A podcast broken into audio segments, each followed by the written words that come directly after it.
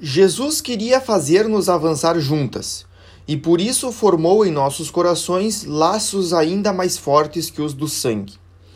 Tornou-nos irmãs de almas. Realizaram-se em nós essas palavras do cântico de São João da Cruz. Falando com o esposo, a esposa exclama: Seguindo vossas pegadas, as moças percorrem leves o caminho o toque da centelha, o vinho condimentado fazem-nas produzir aspirações divinamente perfumadas. Sim, era com leveza que seguíamos as pegadas de Jesus, as centelhas do amor que semeava profusamente em nossas almas. O vinho delicioso e forte que nos dava de beber faziam desaparecer a nossos olhos as coisas passageiras, e dos nossos lábios saíam aspirações de amor inspiradas por ele. Como eram doces as conversações que tínhamos, toda noite no mirante. O olhar fixo no horizonte, observávamos a branca lua içando-se atrás das altas árvores.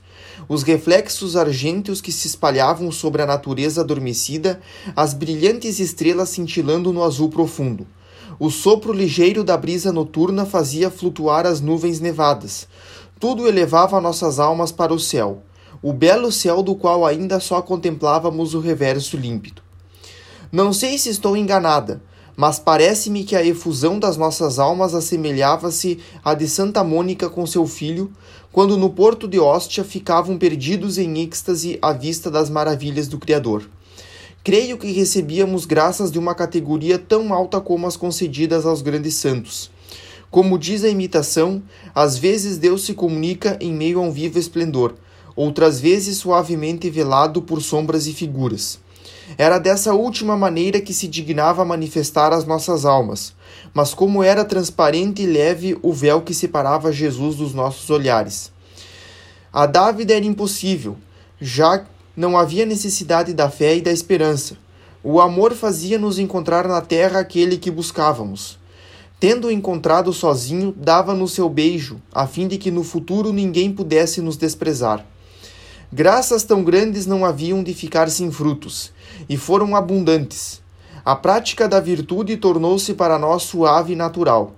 No começo, meu rosto deixava transparecer a luta, mas aos poucos essa impressão desapareceu e a renúncia passou a ser fácil para mim, quase espontânea.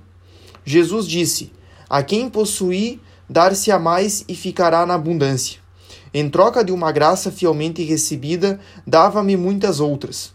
Ele próprio se dava a mim na Santa Comunhão mais vezes que eu teria ousado esperar. Adotei como regra de conduta comungar todas as vezes que fosse autorizada pelo meu confessor, e deixar a este resolver o número das minhas comunhões, sem nunca interferir. Não tinha na época a audácia que tenho agora, pois teria agido de outro modo. Tenho certeza de que uma alma deve dizer claramente a seu confessor a atração que tem para receber seu Deus. Não é para ficar no cibório de ouro que ele desce do céu todos os dias, mas para encontrar um outro céu, infinitamente mais querido que o primeiro, o céu da nossa alma, feito à sua imagem, o templo vivo da adorável Trindade.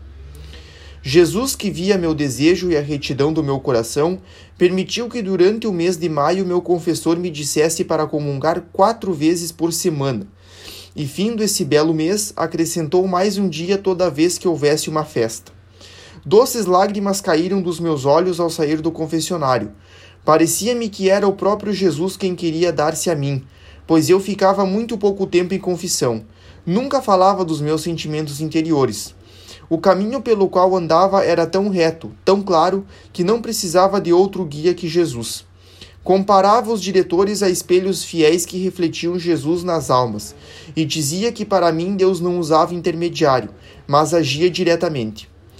Quando um jardineiro cerca de cuidados uma fruta que quer fazer amadurecer prematuramente, nunca é para deixá-lo na árvore, mas para apresentá-la numa mesa brilhantemente servida. Era com uma intenção semelhante que Jesus prodigalizava suas graças à sua florzinha. Ele, que nos dias da sua vida mortal exclamava: Pai, bendigo-vos por ter escondido essas coisas aos sábios e aos prudentes e tê-las revelado aos humildes, Queria revelar em mim sua misericórdia, porque eu era pequena e fraca. Inclinava-se para mim, instruía-me em segredo das coisas do seu amor. Ah, Se sábios que passaram a vida estudando tivessem vindo interrogar-me, teriam sem dúvida ficado espantados ao ver uma criança de 14 anos compreender os segredos da perfeição, segredos que toda a ciência não pudera lhes revelar, pois para possuí-los é preciso ser pobre de espírito.